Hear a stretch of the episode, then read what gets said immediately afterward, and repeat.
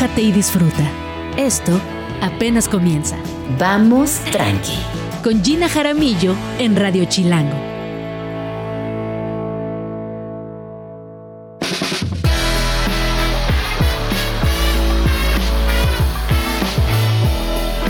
Muy buenos días, bienvenidos a Vamos Tranqui. Son las 11 de la mañana con un minuto. Mi nombre es Gina Jaramillo y me da muchísimo gusto acompañarles donde quiera que se encuentren. La ciudad está de cabeza, pero vamos tranqui. Donde quiera que estén, pásenla bien, traten de alivianar porque apenas empieza el día. Esto apenas comienza. El día de hoy eh, estaremos escuchándoles, leyéndoles y sobre todo compartiendo con ustedes muchos contenidos a través de arroba Jean Jaramillo y arroba Radio Chilango. Y si tienen por ahí algún proyecto cultural, alguna exposición, alguna obra de teatro o algún plan en la ciudad que quieran compartir con nosotros, nos pueden escribir a vamostranqui arroba. Ahí les leemos con mucho entusiasmo y por supuesto tenemos muchas ganas de iniciar conversaciones con ustedes. Hoy es el Día Internacional de la Mujer Indígena, así que abriremos un espacio en Vamos Tranqui, no para hablar de ellas, sino para escuchar sus voces. Es un tema que evidentemente nos importa, nos atraviesa, es recurrente y a veces no lo suficientemente mencionado. Y para todas las que creen que las historias hija, padre son especiales, les tenemos una recomendación literaria, un libro que definitivamente no pueden dejar de leer y tendremos en cabina a Didi Gutiérrez para platicarnos acerca de su más reciente publicación, en la cual eh, de verdad se van a emocionar mucho. Yo empecé eh, en días pasados y, híjole, pues esto del papá es todo un temazo, es un temazo. Y porque saben que amamos los libros, hoy hablaremos también del libre acceso a la lectura. Eh, una, es un derecho. Para mí el libro acceso a la, lectura tendría que ser, es un derecho, ¿no? Definitivamente.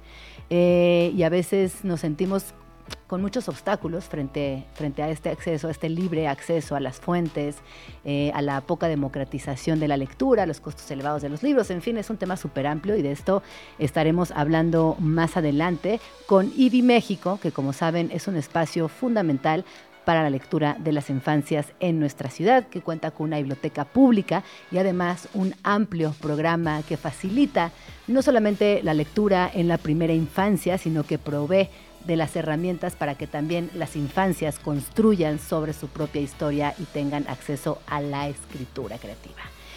Y para arrancar, tenemos a nuestra invitada de honor en el programa. Chilanga Voces y miradas desde los feminismos.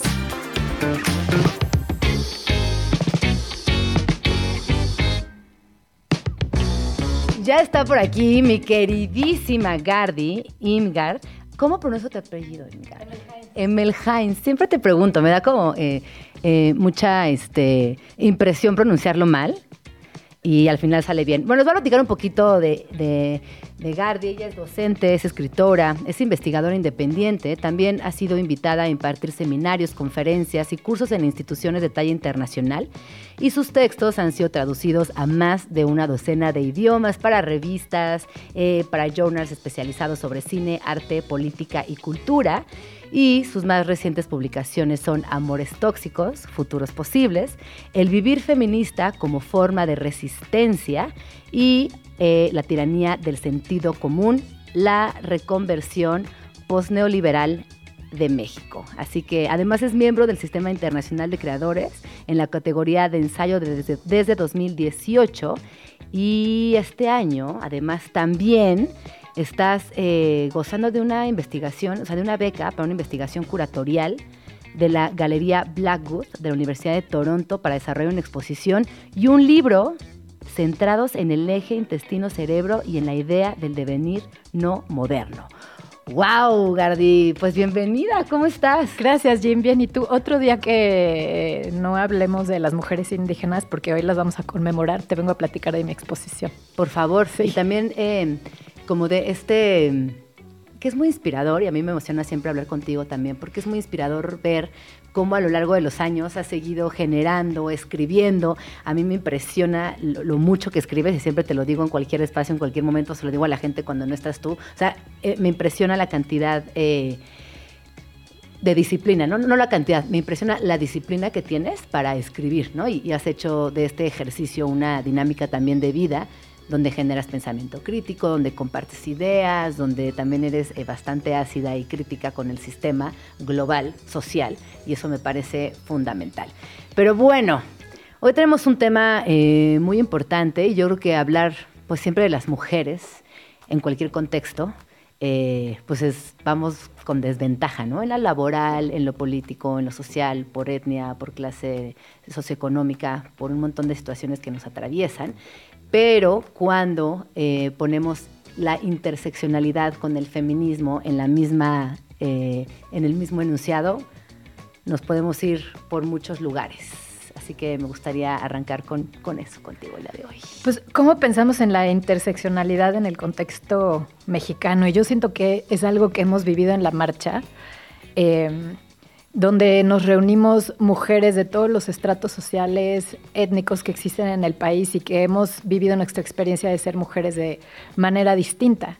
Y lo que nos une es la violencia de género, ¿no? Y entonces la interseccionalidad pensada en el contexto latinoamericano la podemos pensar como lo hicieron nuestras hermanas feministas argentinas, desde una crítica del extractivismo que es la explotación de los recursos de la tierra, que es paralela a la violencia de género, porque el modelo que sostiene la vida en el planeta es un modelo de depredación de las cuerpos de las mujeres y de la tierra. Entonces, uniendo esos dos ejes, podemos armar una lucha, yo, yo creo que es interseccional, defender a las mujeres de la violencia de género y a la tierra de la devastación posneoliberal capitalista extractivista. Pero a veces pareciera como una utopía, ¿no? Difícil de alcanzar. Eh, yo a veces me despierto y y, me, da tristeza únicamente de pensar en el contexto de las mujeres en el mundo, porque claro que en México es muy grave, sumamente grave, pero atraviesa otros países también, en otras condiciones, en otras circunstancias, eh, ya sea por la religión, eh, ya sea por, por la etnia, ya sea por ser niñas, o sea, es decir, ser mujer, no importa la situación en la que te encuentres, siempre llevas estas de perder, y me duele mucho decirlo. Claro, porque aparte tenemos que reconocer la pluralidad de las luchas de las mujeres y como te digo, la experiencia femenina no es una sola, es plural. Y la idea de la interseccionalidad surge en los años 70, pues las que se abanderaron del feminismo y, se, y se hicieron más visibles fueron las feministas de clase media en los países privilegiados, blancas. Y entonces las afroamericanas, por ejemplo, empezaron a decir de, hey, tu lucha no me representa porque yo vengo de una, de una arista más o de una complejidad más opresión que es la historia de esclavitud de mis ancestros. Las mujeres originarias ni se diga. Las árabes, por ejemplo, a nosotros no nos representan las feministas blancas porque dicen que nos tenemos que encuerar y nosotros tenemos que lidiar con el tema del velo. Entonces, por eso... Eh, pedimos un feminismo o feminismos interseccionales, ¿no? Que abarquen la pluralidad de las luchas y que reconozcan que las opresiones son múltiples y no distintas. Ahora también como una eh, cuestión surgió en los años 80 en México, que también eran eh, feministas de clase media y alta blancas, que para poder salir a trabajar a la calle y emanciparse tuvieron que delegar el trabajo reproductivo a las nanas indígenas que cuidaron a sus hijos. ¿no? Que esto además en México es una situación visible eh, que hemos normalizado y que me gustaría escuchar tu, tu, punto de vista al respecto. Que hemos normalizado por generaciones, además yo creo que el trabajo de las mujeres indígenas históricamente ha sostenido al, al país y es un trabajo que es mal pagado, que es invisibilizado, que es explotado, pero que además se genera a partir de un, de un racismo y de un clasismo tremendo. Sí. Pero yo te invito a pensar también en, el hecho de que eh, afecta la psicología del mexicano. Si tú piensas que las niñas de clase media y alta fueron eh, criados por nanas indígenas, de las cuales en algún momento de su vida las separaron, los separaron brutalmente, pero además les enseñaron a despreciar a, estas mujeres y a su trabajo. O sea, tú te imaginas el fuck up en la cabeza ¿Y cómo arreglaríamos eso? Eh, dando como salarios decentes, reconfigurando ese sistema de cuidados. Yo creo que avanzaríamos muchísimo en el camino de los derechos de los pueblos indígenas eh, y también en, los derechos laborales y el reconocimiento del trabajo reproductivo. No, hablar de, trabajo del hogar también es un tema que, eh, por un lado, obviamente incurre en derechos humanos, evidentemente hablamos de feminismo pero también hablamos de una construcción social que es frágil, porque no solamente estamos despojando a esas infancias de ese cuidado primario, que además se vuelve un vínculo sumamente poderoso, sino también a estas mujeres que de alguna manera están dándolo todo en ese trabajo que a través del cual pueden generar también eh, una economía, una independencia, cierto sustento, ¿Qué dirías tú? O sea, ¿cómo, cómo podemos mejorarlo? Porque es, es claro que ya hay ciertos proyectos, me, me, parece que también eh, este tema es más recurrente y que de alguna manera u otra estamos buscando cómo reformarlo, cómo cambiarlo, cómo generar mejores condiciones para todos, en la parte emocional, en la parte económica, en la parte física, regularlo. Eh, ¿Tú qué dirías? O sea, ¿cómo, ¿Cómo podemos cambiarlo? ¿Podemos cambiarlo? Yo creo que lo podemos cambiar deconstruyéndonos y yendo mucho toda esa terapia de grupo, pero también reconociendo que es un sistema de, de cadenas de, delegación de cuidados en lo que algo sale mal.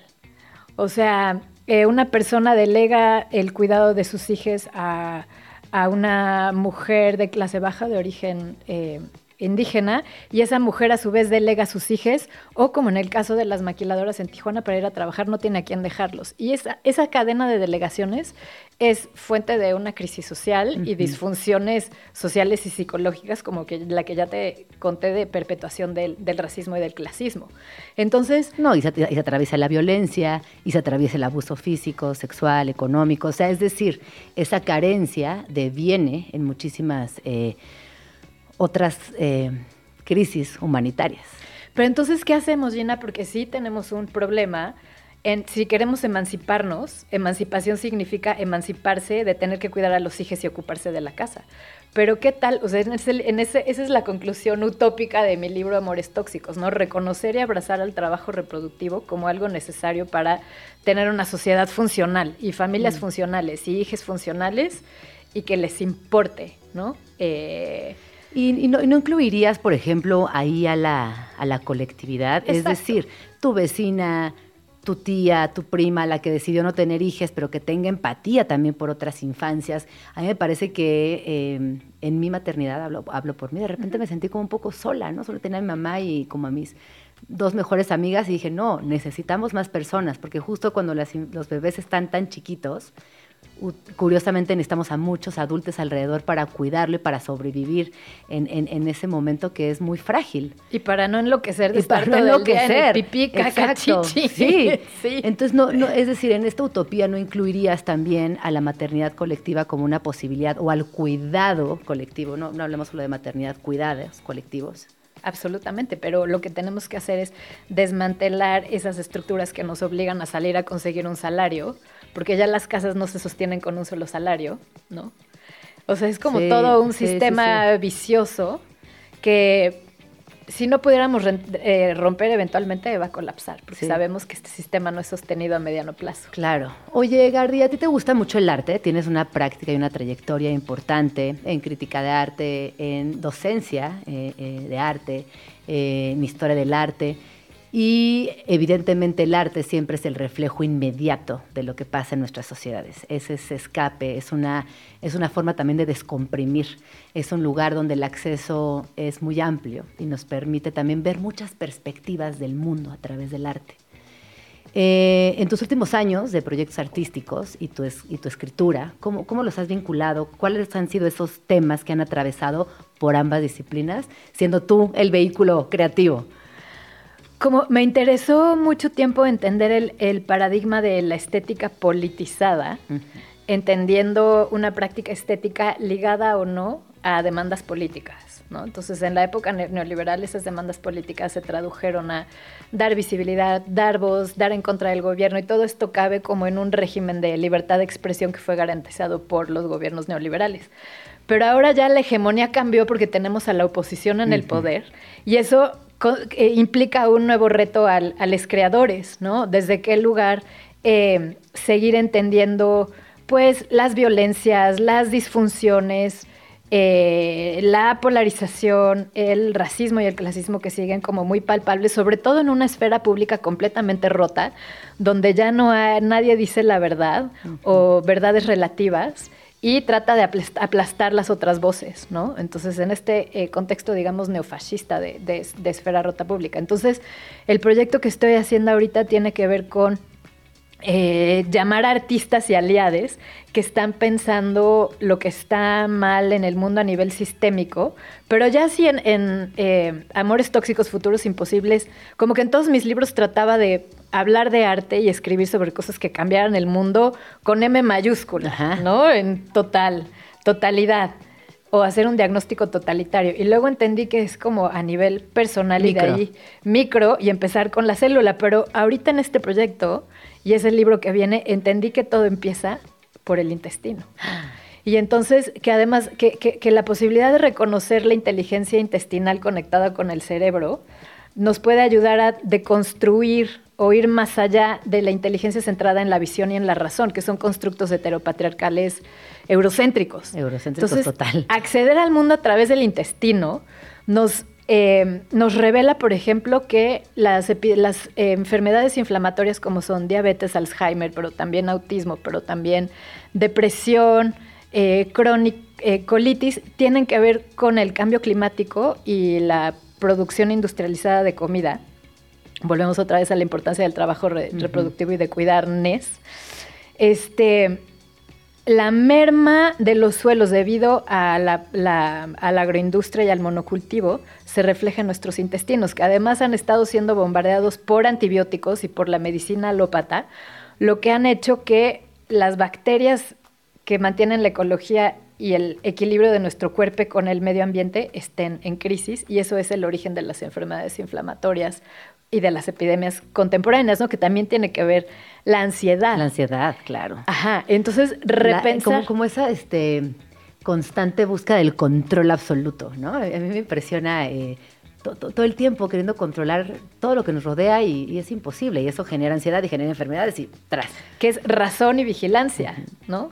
Y, o sea, por un lado, empezar a entender eh, los problemas del planeta sistémicos desde el intestino, pero también siempre, y aprovechando que es el Día de la Mujer Indígena, abierta la escucha o en, escucha de lo que nos tienen que enseñar los pueblos originarios y los herederos de los pueblos originarios. por supuesto. Por eso en esta exposición que estoy curando pongo en diálogo a artistas indígenas canadienses con pueblos originarios sudamericanos. ¿Y qué, has encontrado en, esa, en esos conversatorios, en esas, eh, en esas posibilidades nuevas? a través de la expresión artística, que además me parece bellísimo. A través de la expresión artística. Pues... Encuentras similitudes, están lejanísimas. ¿Qué hay ahí? Lo que pasa es que siento que en Canadá, por ejemplo, los pueblos originarios, como ya lanzaron este documento de verdad y reconciliación en el cual el gobierno Canadá reconoce que hizo daño sistémico a las poblaciones indígenas, encerrándoles en reservas y quitándoles a los niños y metiéndolos en estos centros educativos donde los torturaron y abusaron de ellos sexualmente y que eso ocurrió durante décadas. Décadas. Ajá. Eh, el gobierno ya lo reconoció, entonces hay un proceso social de reconocimiento a ese daño y aquí en México estamos muy lejos de eso, no dejamos de, instrumentalizar a los pueblos originarios como representación del folclore de un México originario que nos fascina y que nos atrae, ¿sabes? O sea, como que la brecha... Casi como un instrumento cultural. Exacto, exacto. O sea, por eso cuando te digo estar a la escucha y aprender de ellas, es desde un lugar donde trato de no instrumentalizar y reconocer con muchísima humildad como todos esos siglos de, daño, que aquí son 500 años y en Canadá es menos, son es menos. 300. Y también es una población más pequeña. Y también en las universidades canadienses ya tienes eh, departamentos de estudios indígenas.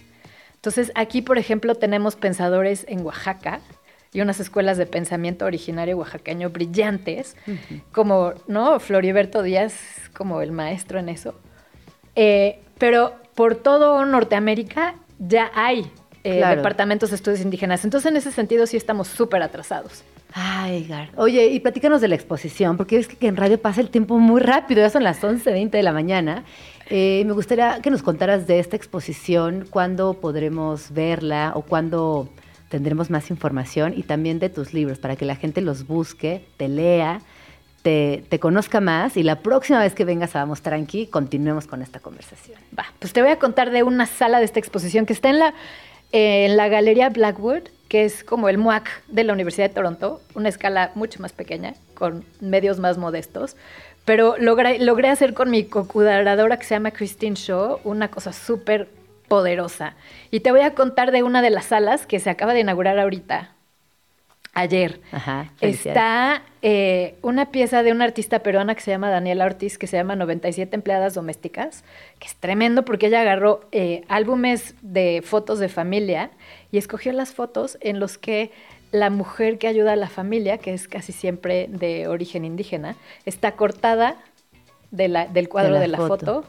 O como una foto que se repite muchísimo, son unos brazos morenos sosteniendo un bebé blanco, ¿no? Que es tremendo. Claro, sí. Entonces tenemos una serie de 34 fotografías de que Daniel encontró en estos álbumes, que son tremendas y muy reveladoras. Y de veras tenemos que hablar de eso y pensar Sí. sobre esto como problema sistémico. Sí, no, hasta me da pena, ¿no? Como pensarlo. Es fuertísimo. Sí. Y luego está una pieza de un artista canadiense originario que se llama Joseph Tisiga, que agarró, agarró pasto sintético y hizo cuadros eh, sobre los cuales escribió frases que tienen que ver con la autodeterminación indígena, pero también con las demandas que quedan, pero también hay frases que hablan de las secuelas de la colonización a nivel psicológico y a nivel comunitario, ¿sabes? Como depresión, epidemias de alcoholismo, etcétera, y están escritas con colillas de cigarro a medio fumar que es tremendo, Sí. ¿no? Y la tercera pieza es de Tania Canidiani, que es una artista Ah, sí, mexicana, la que estuvo el año pasado en el MUAC, que es eh, eh, estos eh, cantantes de ópera que cantan los sonidos de máquinas de industrias en Cleveland, que son este la este empaca- empa- empacar carnes una industria de acero y ahorita no me acuerdo cuáles son las otras cosas, pero es muy fuerte como el sonido de las máquinas pasa a través de los cuerpos. Entonces Mm. es como esta contradicción entre nuestro amor por la nuestro amor moderno por la tecnología, las máquinas y el progreso y cómo trae como secuelas la explotación del trabajo indígena y las demandas de los pueblos originarios, ¿no? Claro. Es esa juxtaposición que se arma en este en no, esta y que, sala. que- que- y que lamento mucho que nos acabe el tiempo porque también quedará por ahí pendiente el tema del feminismo y las salvadoras blancas, ¿no? No, que, bueno. que eso también es bien... eh, me parece que ha sido muy interesante las conversaciones que últimamente han surgido respecto a esto, porque es delicado, porque llega a ser violento, porque puede ser poco... eh, ¿cómo diré? Poco, poco sólido. Y, y creo que es un tema que tendríamos que, que abordar la próxima vez que vengas y dejarlo también por ahí para que, pues, para que le demos vuelta, para que la pensemos y para que lo, de alguna manera, tratemos siempre de, de observar desde distintos ángulos cada situación. Claro. ¿no? Oye, ¿dónde te podemos seguir? Redes sociales y demás. Gardiemel en Instagram, de Melheinz en Facebook y Gardiemel en Twitter. Perfecto, muchas gracias. Eh, vamos al corte. Eh, son las 11 con 24 minutos y vamos a lo que sigue. Vamos tranqui. Regresamos.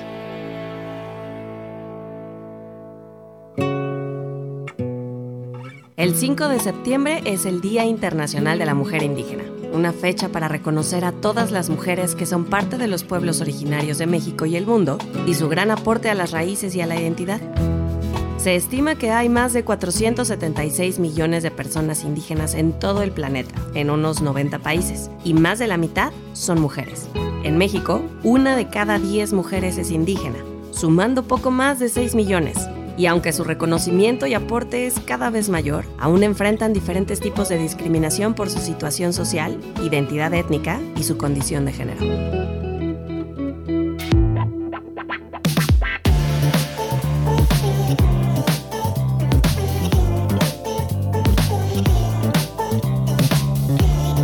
Once con 26 minutos, vamos tranqui. Eh, hoy tengo una invitada que, híjole, me da mucho gusto verla, porque justo hace un año estuvimos chambeando juntas. Hace un año, ahorita, ahorita analizamos bien las fechas, eh, y la verdad es que me emociona mucho recibir aquí en la cabina de Radio Chilango a Rocío Lobato. Ella es eh, mujer indígena, hablante de pop Popoloca, nacida en la Mixteca poblana, es activista, psicóloga, educadora por la UPN, también es una mujer lesbiana, es fundadora y miembro de la colectiva Mujeres de la Tierra, Mujeres de la Periferia en Milpa Alta, es activista y defensora del territorio y de los derechos de las mujeres campesinas, creadora y divulgadora de contenidos y reflexiones políticos apegados a la educación ambiental, soberanía alimentaria, discúlpame, y educación popular y comunitaria. ¿Cómo estás, Chio? Bienvenida. Deja aplaudo porque estoy muy feliz de verte otra vez. Muchas gracias. Pues bonitos soles, querida hermana. Un gusto igual volver a, verte. Oye, hace un año trabajamos en un proyecto vinculado a diseño.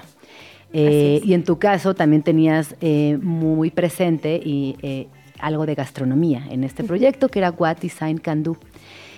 Y a mí me, encantó como e, esos días donde pudimos conversar, pudimos activar también ciertas reflexiones en torno a la importancia de las mujeres indígenas, en torno a la importancia de las tradiciones, pero también del respeto, del cuidado, de la empatía, del acompañamiento respetuoso, porque hay una conversación que está muy presente, eh, que es el tema del feminismo blanco y las salvadoras blancas, que que mejor te, cedo a ti la palabra porque me gustaría escucharte y ahorita regresamos a la herencia ancestral y a las tradiciones que también son sumamente fundamentales. Bienvenida, Chio. Muchas gracias. Eh, pues bueno, creo que es muy importante primero pues eh, elevar un rezo por todas las mujeres que yo a nombre de, de muchas mujeres de pues de color negro, prietas, que hablan miles de lenguas madres, eh, y que hoy en este espacio yo estoy tomando la palabra para nombrar muchas cosas que son importantes. Y entre ellas, pues creo que es muy importante em, decir que urge el respeto por la palabra, por el testimonio, por la vida, por los espacios que habitamos y de, los cuales también eh, nacen eh, estas pues estos testimonios de mujeres indígenas. Em, cuando hablas de este tema de la mujer blanca salvadora, pienso, y lo primero que se me viene a la mente es un modelo de negocio em, muy, em, muy abrazado en estos últimos tiempos, con discursos como muy maquillados, ¿no? En el tema de yo necesito llegar a eh, salvar a ofrecer y, mm, a, cobijar a las comunidades porque les hacen falta cosas desde miradas capitalistas y desde las imposiciones también blancas o blanqueadas también. Entonces, eh, pues primero, eh, pues elevo este rezo por todas las mujeres que aún nos, nombramos, nos sentimos y reconocemos nuestra historia y nuestra memoria como, mujeres eh, originarias de las comunidades Em, por ahí hablaba una compañera oaxaqueña que la palabra indígena es una forma en cómo los españoles desde la colonia nos empezaron a homogenizar, nos empezaron a, este, pues era más fácil para ellos decirnos indígenas, cuando en realidad todas las mujeres, hombres y disidencias que habitamos eh, distintas comunidades indígenas tenemos un nombre. En mi caso soy Popoloca, hay otras mujeres nahuas, otras mujeres em, mixtecas, que habitamos distintos rincones de la comunidad, que no son ciudades, que no son capitales y que no están abrazadas por una dinámica de urbanización, de gentrificación. Y además hay, esta, esta, falsa idea, este, esta lamentable idea de que todo lo que no está en la ciudad, todo lo que no responde a la norma, entre comillas, eh, o es inclasificable o simplemente se, no se considera, se invisibiliza, se discrimina. Y ser mujer, ser indígena, eh, tener eh, una clase social distinta, son múltiples discriminaciones que se van acumulando. Así es.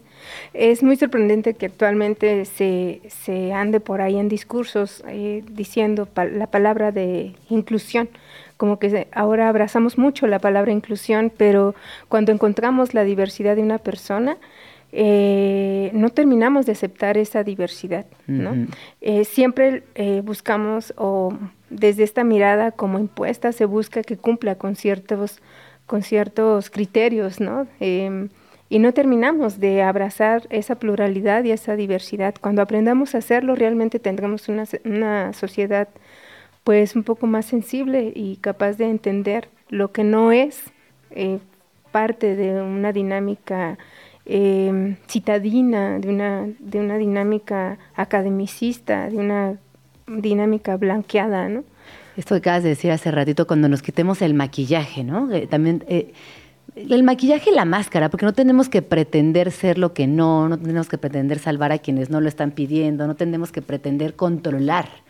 Eh, justo hace unos minutos hablábamos de esta, esta como necesidad posmoderna del control y que, que, resulta ociosa, por ejemplo, cuando platico contigo y te escucho y, y, me doy cuenta ¿no? de, muchos errores que sistemáticamente cometemos como sociedad y como mujeres, con otras mujeres, hacia otras mujeres, y que más nos valdría eh, tratar de quitarnos este maquillaje para eh, respetarnos, como tú hablas muy bien, y, ser más empáticas. Oye, eh, me está diciendo por aquí Luis, no sé si ya tenemos a alguien en la línea. Aún no, todavía no. Oye, entonces hablemos em, sobre mujeres de la tierra, mujeres de la periferia, que es en ese lugar precioso donde yo te conocí. Y la primera vez que te escuché hablar dije, esta morra, ¿qué onda? ¿No? Como, como muchas otras mujeres que participamos en ese encuentro, pero para mí escucharte, conocerte, eh, fue muy poderoso. O sea, me marcaste en muchos sentidos y me gustaría que le contaras a la audiencia, eh, pues, de qué va eh, sobre mujeres de la tierra, mujeres de la periferia, qué están haciendo, qué promueven, qué resisten, porque están juntas. Claro, pues Mujeres de la Tierra somos una colectiva de mujeres indígenas, de niñas indígenas, eh, migrantes, que habitamos Milpa Alta. Y justo hoy, hablando de mujeres indígenas también, eh, quisiera hablar del desplazamiento, de cómo esa es la primera violencia que nos atraviesa a las mujeres, que nos vemos obligadas de salir de nuestro lugar de origen a donde está nuestro ombligo enterrado. Tuvimos que em, agarrar nuestras cosas y no solo venir con sueños, sino también con muchas tristezas y con mucha rabia de poder salir de esa comunidad en la cual era tu derecho haber permanecido. Y por estas violencias estructurales eh, nos obligan a dejar nuestras comunidades y venir a habitar la ciudad. Pero fíjate que es algo bien chistoso porque, eh, bueno, ahora ya se ha ido como un poco trabajando, pero yo recuerdo que en mi comunidad, em, las mujeres que salíamos de allá traíamos muy atravesada el pensamiento de, tú sales de tu pueblo, y vienes a la ciudad, pero no, no podías proyectarte en otro espacio que no fuera en el trabajo doméstico. Y era una cuestión de orgullo que las madres y las abuelas comentaran entre ellas y dijeran, no, mi hija está trabajando en una buena casa, mm. con una buena familia. Y eso es algo también muy triste porque pareciera ser que los espacios que ocupamos como mujeres indígenas, como mujeres de pueblos eh, nativos, eh, son aquellos lugares de servicio, son aquellos lugares eh, que hasta la fecha aún no son dignificados. Sí, y con, esta posibilidad de trabajar en un hogar que nunca llega a ser el tuyo. Claro. No, justamente, como siempre desde, desde, desde el otro espacio.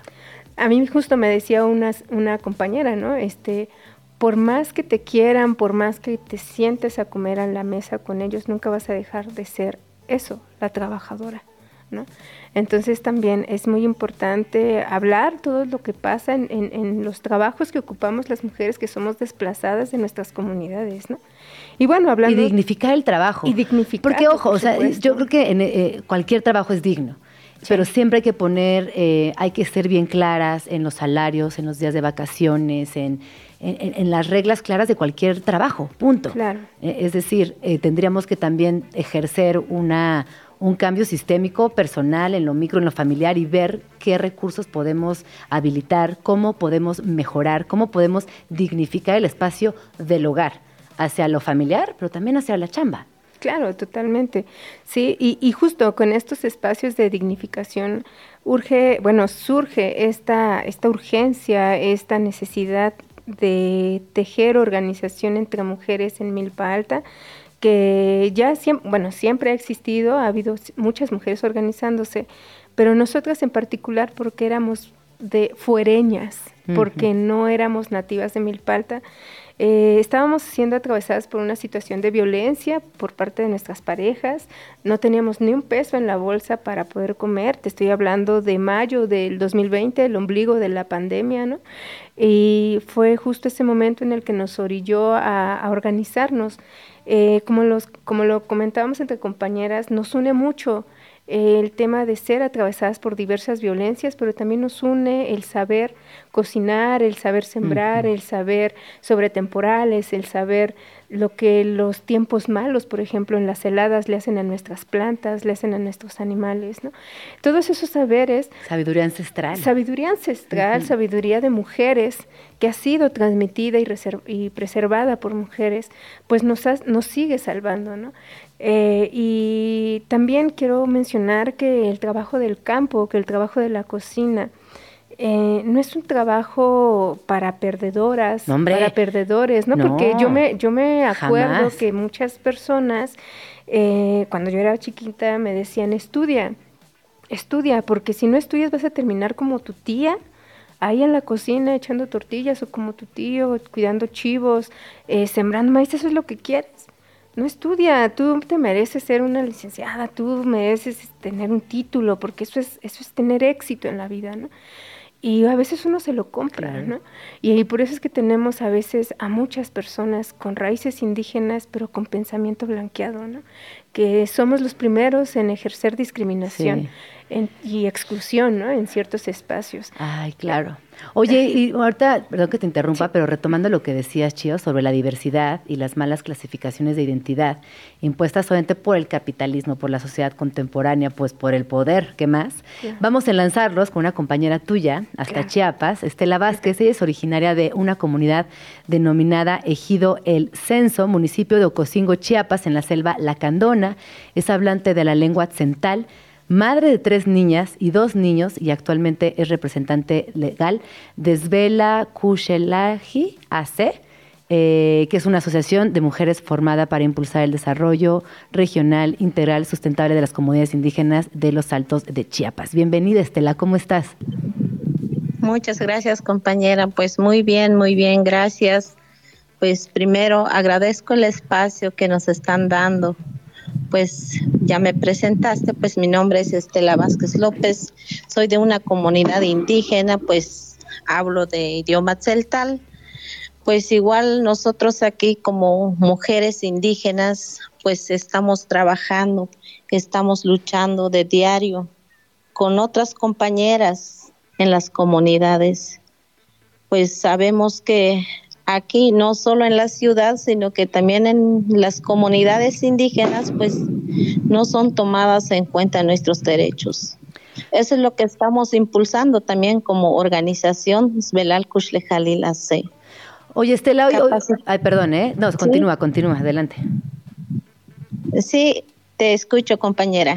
No, te decía que hoy por hoy Chiapas es una, es una zona de, de este país que que está atravesando por constantes conflictos, donde las mujeres también están en desventaja.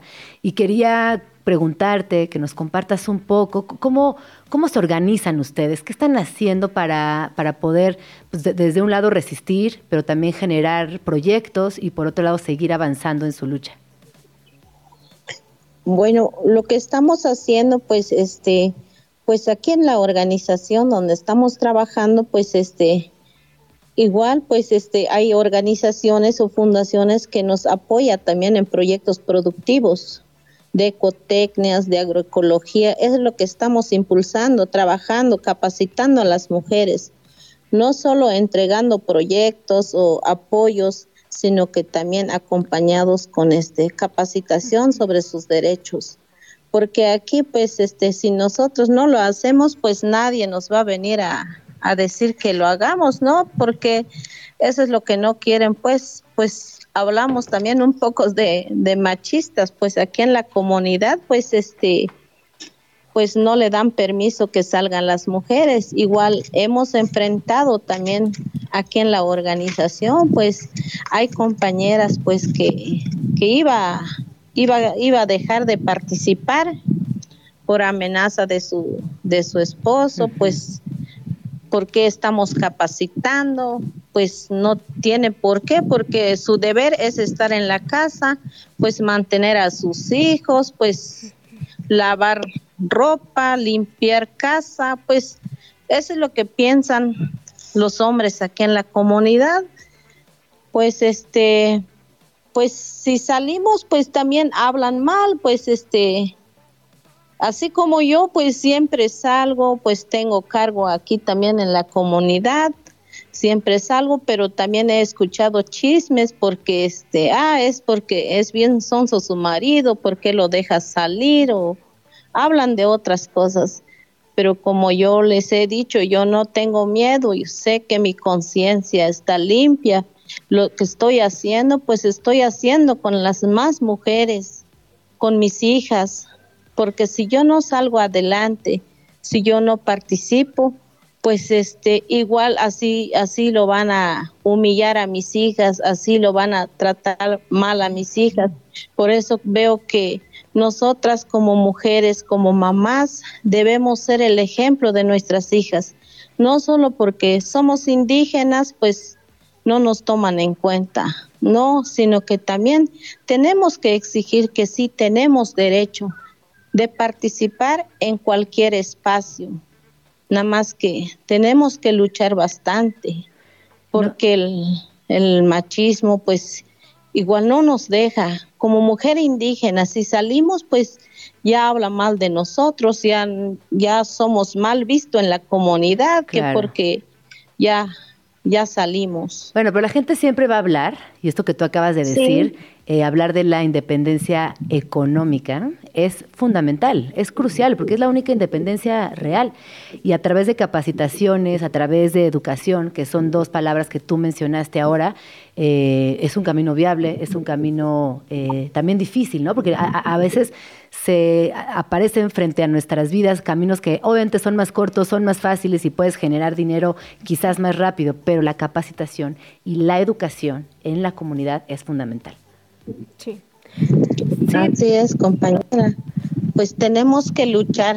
Sí. Tenemos que luchar y a seguir y a acompañar a las más mujeres que todavía no conocen sus derechos. Sabemos que es un camino largo y encontramos muchos obstáculos en el camino, pero tenemos que vencer, nosotros debemos de tener fuerza para vencer, porque si no lo hacemos, pues como le digo, pues nadie lo va a hacer por nosotras, sino que nosotros mismos tenemos que luchar. Claro. Oye, Estela, y cuéntanos un poquito de lo que hacen en Belal. Eh, ¿Hacen talleres? ¿Qué, ¿Qué, es lo que sucede ahí exactamente para que quienes estamos escuchándote alcancemos a dimensionar la gran labor que están realizando? Bueno, así como dije hace ratitos, aquí en la organización Belal Kushle C, pues apoyamos también a las mujeres sobre proyectos productivos, así como aves de corral, entregamos este mallas, mallas ciclónicas, comederos, bebederos, láminas y este también entregamos este árboles frutales y este fogón ecológico. Este eso es lo que estamos haciendo y también este impartimos talleres de derecho, de autoestima, derecho sobre el acceso de la tierra Ay, Estela, querida, te estamos perdiendo. ¿Sabes que Escucho como el, viento eh, en el teléfono. Ahí, ahí estás. No. Sí, hay bastante Hay bastante viento, ¿verdad? Oye, Estela, si quieres, eh, para ir cerrando, cuéntanos cómo podemos hermanarnos con su lucha, cómo podemos acompañarlas, qué, qué, qué dirías para que estemos también muy pendientes de todo lo que ustedes están realizando en Chiapas. Bueno, pues este, pues no hay que estar sola, así como nosotros, pues tenemos que buscar vinculación, pues coordinación con otras organizaciones que nos apoyen también, que nos anima en la lucha, porque si si hacemos solita no podemos hacer nada, sino que necesitamos acompañamiento con otras organizaciones, fundaciones que nos apoyan también, pues quiero agradecer también al, al Fondo Semilla, pues ese es donde nos han, han este, apoyado para salir adelante, acompañar a más mujeres. Estamos acompañando como 200 mujeres aquí en la organización y sigue integrando más mujeres y vamos a seguir este, este, luchando, capacitando sobre sus derechos como mujer indígena. Pues muy bien, Estela, muchísimas gracias por conectarte a Vamos Tranqui. La verdad es que siempre, pues siempre me da mucha emoción escuchar otros enfoques, platicar contigo, que nos cuentes de los avances y, saber que a pesar de todo, porque no es fácil, eh, pues siguen, siguen adelante. Muchísimas gracias, Estela. Gracias, igualmente. Cuídate mucho, un abrazo hasta allá. ¿Cómo ves, Chio? ¿Qué, qué reflexiones tienes para este día? Ya que que, que, a veces pensar que es un día, también me parece un poco egoísta, ¿eh? me parece un poco, este, que tendría que ser todo el año, ¿no? Un día es, me parece poco, me parece este, insensible que solo tengamos un día. ¿Por qué hablar de un día cuando podemos tener todo el año de reflexión, todo el año de trabajo, todo el año de acompañamiento? Claro, creo que a lo mejor este tema de poner un día es como como fragmentar, ¿no? el pensamiento, las cosmovisiones, las reflexiones, pero también pienso que pueden ser un pretexto para poder poner en la mesa muchas cosas y nombrar muchas cosas, ¿no? Ahorita mientras escuchaba a Estela, ¿no? Este, mientras hablaba de ecotecnia y hablaba de ciertos conceptos que, híjole, a veces uno no conoce, eh, yo quiero hablar sobre el tema de cómo también eh, hay imposiciones de conceptos, de palabras que nos enfrascan a prácticas y a pensamientos de las mujeres en las comunidades que siempre han existido. Pero hablando del extractivismo y hablando también del robo, porque también hay que nombrarlo así, el robo de la academia, em, para, para, enfrascarlo en ciertas palabras que te obligan a, actuar y a pensar de la forma en cómo ellos lo han impuesto. ¿no? Hablemos, por ejemplo, de las prácticas de sembrar, de cosechar, de cocinar, sin ningún tipo de químico, sin ningún tipo de conservador. ¿no? Actualmente a estas prácticas les dicen eh, siembras orgánicas o alimentos orgánicos, le dicen que es este agroecología. La agroecología es un concepto lanzado desde ciertas miradas academicistas que siempre han existido. Sí, sí. Y a mí me vuela la cabeza escuchar a compañeras de comunidades que digan, es que somos agroecológicas. Y entonces es algo, es algo que, que, creo que es importante reflexionar. Sí, no, total. Porque este creo que te obligan a veces a, actuar de cierta forma, a pensar de ciertas cosas. No, siguiendo controlando, ¿no? Como siguiendo manejando esa pequeña caja donde todo se acomode con las palabras adecuadas, imponiendo un montón de cosas, porque en esa palabra van muchas otras imposiciones. Exacto, y por ejemplo el tema del ecofeminismo, ¿no? Eh, que tiene que ver con la presencia de las mujeres en el tema de la tierra, de la naturaleza. Eh, pienso que también a lo mejor nos, obligamos a pensar, a actuar o, a veces como lo comentaban las compañías de Nahualas Indómita, ¿no? Es como un pantalón, los conceptos son como un pantalón que te acomoda por un momento, pero puedes enflacar o engordar y ese pantalón simplemente ya no va más. Claro. Entonces creo que a veces es la, lo peligroso de utilizar ciertos conceptos. Híjole, yo te digo una cosa, yo lo pensaría más como un corset. O sea, eventualmente te va a estrujar. O sea, eventualmente sí, todo bien, pero eventualmente te va a dar el... Y hay que, y hay que dejar las, las, prácticas. Primero... Eh, hay que dejar el corset y el pantalón. Totalmente. Y hay que dejar que fluyan las prácticas, los pensamientos, ¿no? Sí, sí, y, sí. y también, eh, por ejemplo, hablando de los modelos de negocio, ¿no? Eh, actualmente yo he escuchado como muchos espacios de comida principalmente que, retoman estos discursos de ayudar a las personas campesinas y del, de la comida originaria, tradicional, eh, pero siguen, las, sigue el mismo, la misma marginación, el mismo, eh, la precarización, el, el mismo eh, regateo eh, hacia las personas que nos dedicamos al campo, que nos dedicamos a la cocina.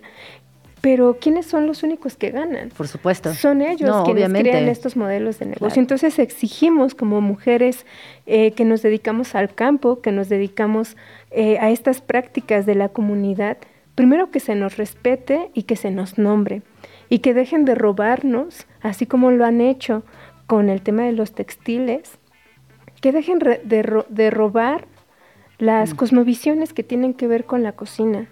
Cuando seamos una sociedad que aprendamos a respetarnos y a respetar el trabajo de la otra persona, a dignificarla y también aprendamos a nombrar quién es la creadora y quiénes, eh, quiénes están atrás de todas estas cosmovisiones, seguramente entonces vamos a tener a una sociedad que tengamos la posibilidad de ser de ser más justas, de ser inclusivas, inclusive. ¿no?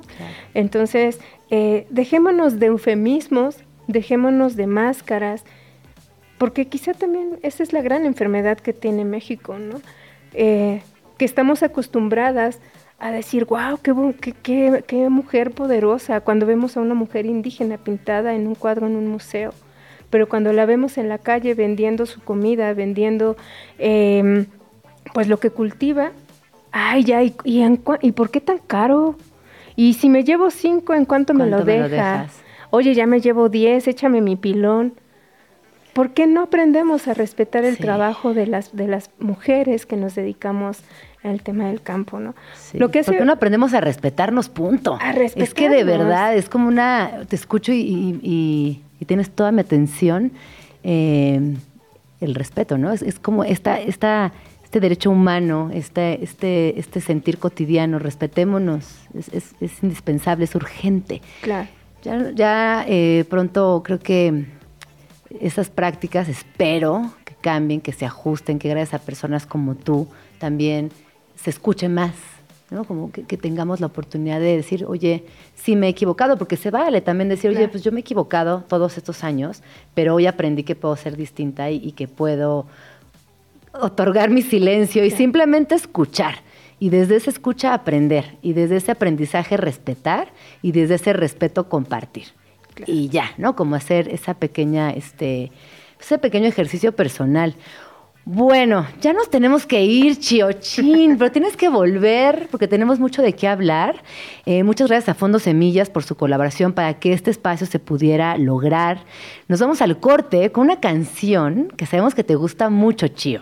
Ah, dígalo. Sí, solo quiero lanzar este mensaje. Primero Sí. agradecer a la, pues a la voluntad de mujeres, entre ellas, pues a las compañías de Fondo Semillas, que han tendido justamente este gran puente para muchas organizaciones de mujeres que desde la rabia digna empezamos a organizarnos. Y quiero agradecer toda la fortaleza y toda la resistencia y rebeldía que existe en las mujeres dentro de todas las comunidades y todo mi reconocimiento y respeto para todas ellas. Y solo quiero mencionar que Mujeres de la Tierra, eh, su lucha no es solamente eh, luchar contra, contra esta mirada capi- capitalista que atraviesa la alimentación, eh, sino también es trabajar con la niñez, porque como dicen unas compañeras en Guatemala, cualquier organización que no abrace a la niñez es hipócrita. Entonces, abracemos a las niñeces. Cualquier. Cualquier organización, Cualquier que, no abrace que no abrace a a la las niñez. niñeces es hipócrita, porque si no, si no volteamos a ver a las niñas, a los niños, entonces ¿a quién? ¿A quién? Entonces, ¿a quién? Entonces, voy a cerrar con una frase de Mujeres de la Tierra que dice, eh, nuestra rebeldía, comer maíz es nuestra rebeldía, pero cuidarlo, defenderlo, sembrarlo y enseñarle a otras personas que también lo hagan es nuestra revolución. Eh, muchas gracias a todas las mujeres que siguen comiendo maíz, que se preocupan de manera genuina por, por compartir un testimonio con las compañeras que no forman parte de su círculo. Y pues eso, sigamos tejiendo redes. Sigamos tejiendo redes, Chio, querida. Muchas gracias por acompañarnos. Regresa pronto, por favor. Muchas gracias a ti, querida Gina. Eh, vamos al corte ¿eh? y regresamos. Vamos tranqui. Escríbenos en Twitter o Twitter o X o X o como le quieras llamar. Arroba Jim Jaramillo y arroba chilango.com. Usa el hashtag Vamos Tranqui. 12 con 3 minutos. Esta canción que acabamos de escuchar del Muerdo, la verdad, bastante linda, muy, muy amorosa, muy amorosa. Gracias, Chio, por esta recomendación. Y ya está aquí en la cabina de Vamos Tranqui en Radio Chilango, mi tercera invitada del día de hoy. Ella es Didi Gutiérrez, es editora, periodista y escritora. Ella estudió comunicación en la UNAM y creación literaria en la SOGEM. En 2019 ganó el primer premio de crónica Carlos Monsiváis y su primer libro de cuentos, Los Elegantes, se publicó en 2021. Y hoy nos viene a presentar su primera novela. Aplausos, por favor. Alegría del Padre. Bienvenida, querida, ¿cómo estás? Hola, mucho, muchas gracias, Gina, por invitarme. Qué gusto estar aquí en este programa tan nuevo, tan, tan, nuevo? tan maravilloso. me siento como, ay, le, le- vamos a darle una patadita Ay, a sí, ahorita me das una Ustedes a mí tú y yo a ustedes. Ah. Primera novela, cállate los ojos. Es que es como eh, tan bonito eh, hablar de una primera novela, ¿no? Como que yo quisiera algún día tener una primera novela. Creo que todas las personas quisiéramos tener una primera novela. Es mucho trabajo, es mucho esfuerzo, es mucha disciplina, es, es muchas ganas también de querer tener una primera novela y dar ese paso a la apertura del corazón, de las emociones, de las situaciones personales. Y en tu caso, eh, hablar de, pues, de un proyecto que tiene que ver contigo, la alegría del padre. Y cuando hablamos del padre, vienen a nuestra mente muchas imágenes buenas, malas, quienes tenemos la fortuna de tener un padre presente, quienes somos hijas de un papá muy querido, muy adorado, muy hermoso, como es tu caso y como es el mío, por fortuna, eh, pues se convierte en una constelación amorosa, infinita, eh, que tiene muchas progresiones, ¿no? Yo empezaba a leer tu libro y, me fascinó como reconocerte a ti en esa infancia, pero también ubicarme a mí y, y también entender que si no tienes un padre, a veces esa carencia también es muy evocativa y que es, es muy fuerte y es, es muy triste. Pero eh, empecemos. ¿Por qué decidiste escribir de tu papá, de tu jefe, de tu progenitor, de tu, ¿no? de tu, de tu mayor emoción en la vida? De uno de mis mayores amores en la vida, por supuesto. Pues mira, eh, esta novela no iba a ser novela. Ajá. ¿no? O sea, eh, aunque dice, por ejemplo, una escritora que yo admiro muchísimo, que es ah, Julieta Campos, es una escritora cubana mexicana ya del, del medio siglo mexicano, que decía que todas las novelas surgen de una necesidad de aventar cosas para afuera, ¿no? O sea, como de sacarlas eh, y de dejarlas ahí como si una especie como de extirpas, o sea, extir- extirparte una especie de tumor, ¿no? O sea, un dolor, una alegría, en fin.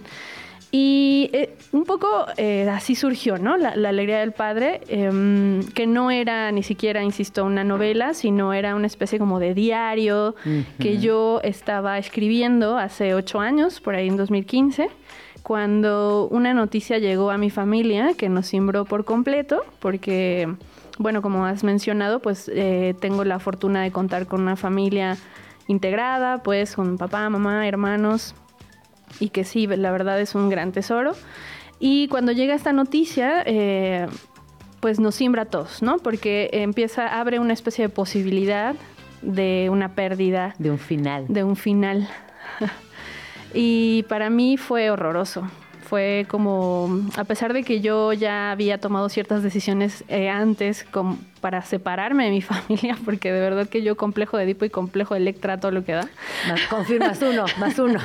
Eh, yo de- definitivamente decía, me, me salí a mi casa de mis papás porque si un día yo me quedo aquí a vivir, que bien lo podría haber hecho porque bien a gusto, Bien a gusto, feliz. pero si no me iba el día que se me fueran, o sea, el día que se me morían, me iba a morir yo también. Claro. Entonces tomé distancia y todo, y yo pensé que ya medio había tomado distancia. Pero igual, como dice el Pacheco, ¿no? En un bonito poema que se llama La mayoría de edad, que dice que uno no crece a partir de, no lo voy a decir como hermosamente porque pues, son versos y yo no hablo así. Eh, pero este dice eso, ¿no? Que la mayoría no es, digamos, nos volvemos adultos no por un, un documento ni por una especie de, de, sí, legal, ¿no? Sino cuando hay posibilidad de una pérdida. Hasta la voz se me, No, yo no puedo, es mi peor pesadilla también. entonces, eh, a mí se me abrió esa posibilidad eh, y de, de ir a acompañar a mi papá diario a- al hospital. Eh, él, él cuenta también, y yo me acuerdo de- desde chiquita que lo sigo acompañando al hospital desde chiquita. Una vez él se abrió la mano eh, y tuvo que, no, no tuvieron que hacer ahí arreglos.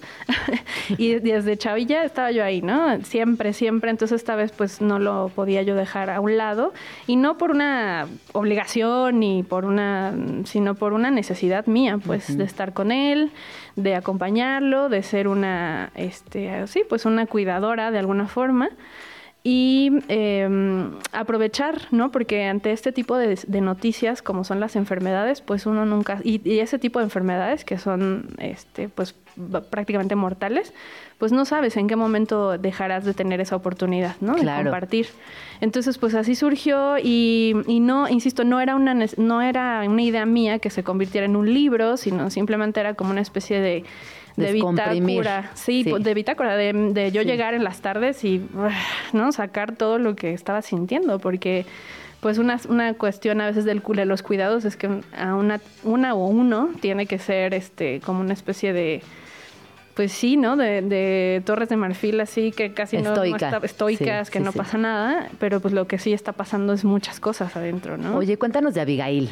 ¿Quién es Abigail? Abigail, eh, pues es eh, una chica que acaba de cumplir 18 años. Además, 18 años. Ajá. Esa edad.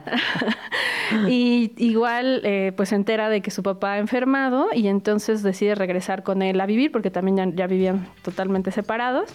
Y pues eso, eh, la novela precisamente recorre como su trayectoria vital, distintos momentos de su trayectoria vital entre los dos, porque además son las únicas personas que se tienen en el mundo, él a ella y él a, eh, él a ella y ella a él, ¿no? Tal cual, literal, porque no hay una, ha desaparecido la madre, entonces pues básicamente su vida la han llevado juntos y ahora también esa posibilidad de perderse el uno al otro, de dejar de cuidar en el caso del papá a ella y, él- y ella pues de perderla perderlo a él, pues les supone una exploración pues, muy profunda, ¿no? De, de- de los momentos que han atravesado a lo largo de su vida desde chiquitos, desde chiquita ella, ¿no?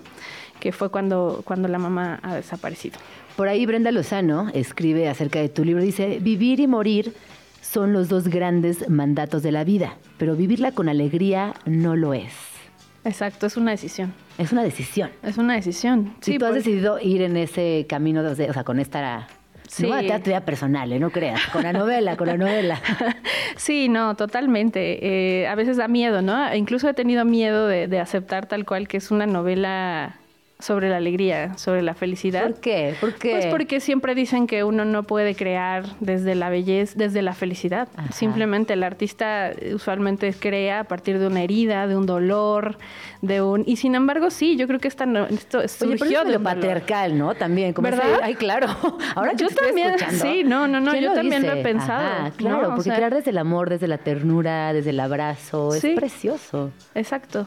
Entonces yo sí asumí que esta novela, eh, ya cuando, cuando me di cuenta que podía ser novela, porque insisto, antes Ay, ¿cuándo no, te diste cuenta que era novela? Cuando dijiste, ay, tengo una novela frente a mí. pues unos cinco años después de haberla escrito, Ok. eh, que fue después de un robo, o sea, me roban la- lo que yo llevaba escrito este, en en una computadora que me robaron, entraron a mi casa, la roban, me quedo sin nada y digo, bueno, es momento de entonces de escribir algo sobre esto y hacerlo ficción y hacerlo literatura, ¿no? Y, y aparte ya, ya tenía distancia en el tiempo, afortunadamente, y es entonces cuando yo descubro que en medio de esa corrección, de esa hechura nuevamente, de esos nuevos tratamientos a lo que yo había escrito o que ahora iba a escribir, aparece el humor, aparece, ¿no? O sea, la, calma, aparece una serie de cosas que en un principio no existieron. Y entonces yo sí creo que finalmente la literatura cuando llega a, estos niveles de, de, de levedad, de calma, de tranquilidad, de ternura, pues sí también ha tenido que pasar una serie de correcciones y, y tratamientos importantes, ¿no? Porque Ah, es cuando uno, creo que en la vulnerabilidad también, es cuando uno conecta humanamente con otro ser, ¿no? Con otras, otro ser humano, con otro ser, una persona. Y no tanto a través del odio, del enojo, porque esos son eh, actitudes, yo creo que de, de defensa, o sea, de- Claro. de, defensa, defensivas, no te muestran tal y como eres. Y sí decidí que ahora esta, mi primera novela iba a salir con unos seres humanos comunes y corrientes. pues, Qué bonito. Y, en total y absoluta vulnerabilidad. Pues qué valiente. La verdad es que considero que es una decisión muy valiente y muy necesaria, porque también siempre estamos a la defensiva, siempre eh, como poniendo al dolor y a la carencia en un lugar privilegiado, cuando el amor, la ternura y atreverse también lo son.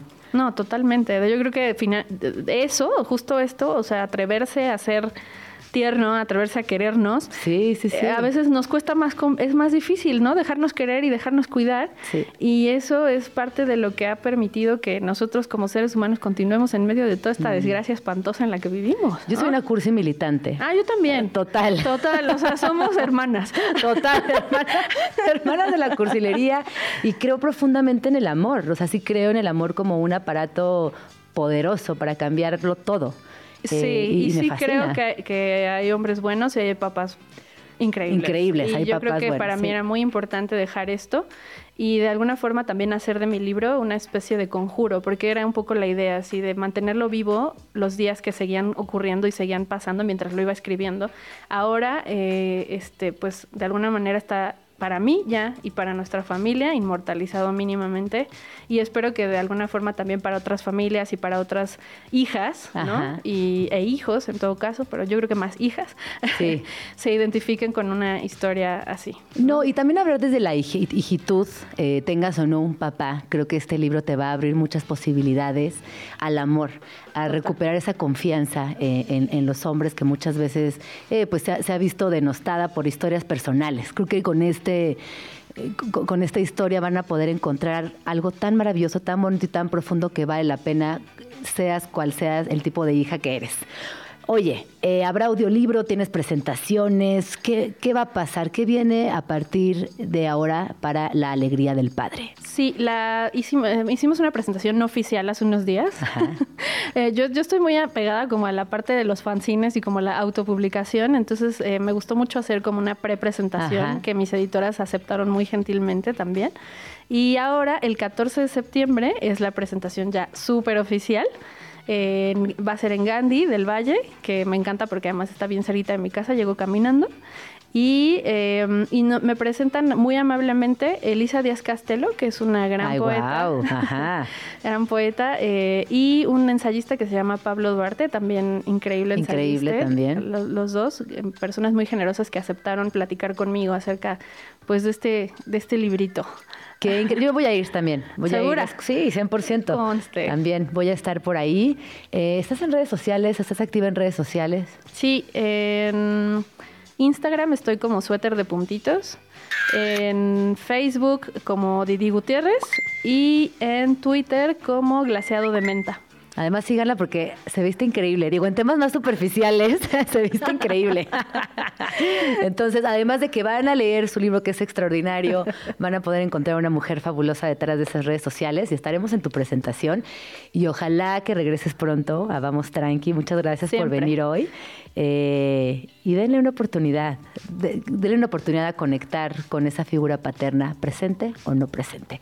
Muchas gracias, querida. Muchísimas gracias. Eh, vamos al plan tranqui. Son las 12 con 16 minutos. No se vayan. Plan tranqui. Teatro. Cuando no queda claro que no, es no. Te invitamos a una puesta en escena que desafía al público a cuestionarse acerca del sistema legal y las dudas éticas que surgen en casos de abuso y violencia de género. Se trata de Consentimiento, la nueva obra de teatro dirigida por Enrique Singer que llega a la escena cultural chilanga. Protagonizada por talentos como Marina de Tavira, Daniela Schmidt, Arturo Barba, Juan Manuel Bernal, Alfonso Borbolla y Hanna Raluy, promete una experiencia teatral que combina el rigor actoral con el frescor de la narrativa cautivadora. Sin duda es una obra para un público inteligente que quiere cuestionarse sobre la realidad en la que vivimos. Está basada en el texto original de Nina Raine y estará en cartelera hasta el primero de octubre todos los jueves y viernes a las 8 de la noche, los sábados a las 7 y los domingos a las 6 de la tarde. Arte. El Moisés y la Madonna de Brujas de Miguel Ángel ya están en el Museo Sumaya. Y aunque obviamente no se trata de las piezas originales, son réplicas exactas que podrás ver gratis como parte de la colección permanente del recinto. El Moisés es una escultura inspirada en la figura bíblica del mismo nombre. Miguel Ángel la realizó entre 1523 y 1536 para la tumba del Papa Julio II. Tanto la obra como el sepulcro están ubicados en la iglesia mayor de San Pedro Pietro in Vincoli, Roma. La Madonna de Brujas, por su parte, también es una réplica escultórica a escala 1 a 1. Fue la obra que Miguel Ángel hizo justo después de la Piedad del Vaticano. Es de las pocas obras suyas que están fuera de Italia. Disfrútalas ya. Puedes visitarlas de lunes a domingo, de 10 y media de la mañana a 4 y media de la tarde. La entrada es libre. Cine. Ya vienen los premios Ariel y en Vamos Tranqui te decimos en dónde puedes ver todas y cada una de las películas nominadas. Si quieres ver Ruido o Bardo, falsa crónica de unas cuantas verdades, búscalas en Netflix. Si te interesa ver El Norte sobre el Vacío, Huesera, La Caída y Trigal, están disponibles en Prime Video. Y si lo que quieres es ver la civil, puedes verla en Star Plus. La 65 quinta edición del Ariel se llevará a cabo este sábado 9 de septiembre en el Teatro de Gollado de Guadalajara, en Jalisco. Es la primera vez que esta celebración de lo mejor del cine nacional se celebra fuera de la Ciudad de México. Lo bueno es que estas películas pueden verse desde prácticamente cualquier parte del mundo, así que no te las pierdas. Pan con causa. Conoce Las Panas, una panadería social, feminista y con panes deliciosos. Desde hace varios años, Las Panas acompaña a mujeres en situaciones de violencia y les da herramientas para romper la dependencia económica mientras les ofrece apoyo psicológico y emocional. Esta panadería social, conformada por psicólogas, pedagogas y por supuesto panaderas, también ofrece talleres para el público en general. En Las Panas, las mujeres que están en situaciones de riesgo aprenden a hornear, con lo que pueden generar sus propios recursos y mejorar su situación. Cada año, en Las Panas se hace un recetario de los talleres gratuitos en los que también hay información sobre el autocuidado. Las mujeres vulnerables lo reciben gratis y el público en general los puede adquirir con una cuota de recuperación. Por supuesto, se puede ayudar a esta organización feminista al aprender a hornear o, por qué no, al comprar donas, galletas, roles y hasta pan de muerto en su local. Además de los talleres y las donaciones, también puedes integrarte a los círculos terapéuticos en los que se puede aprender sobre temas como perspectiva de género y autocuidado. Así que si tienes ganas de un buen pan y de ayudar a otras, visita Las Panas en Avenida del Taller número 24 en la Colonia Tránsito. Puedes ir de lunes a sábado de 12 del día a 8.30 de la noche. Movida cultural. La cultura nos mueve.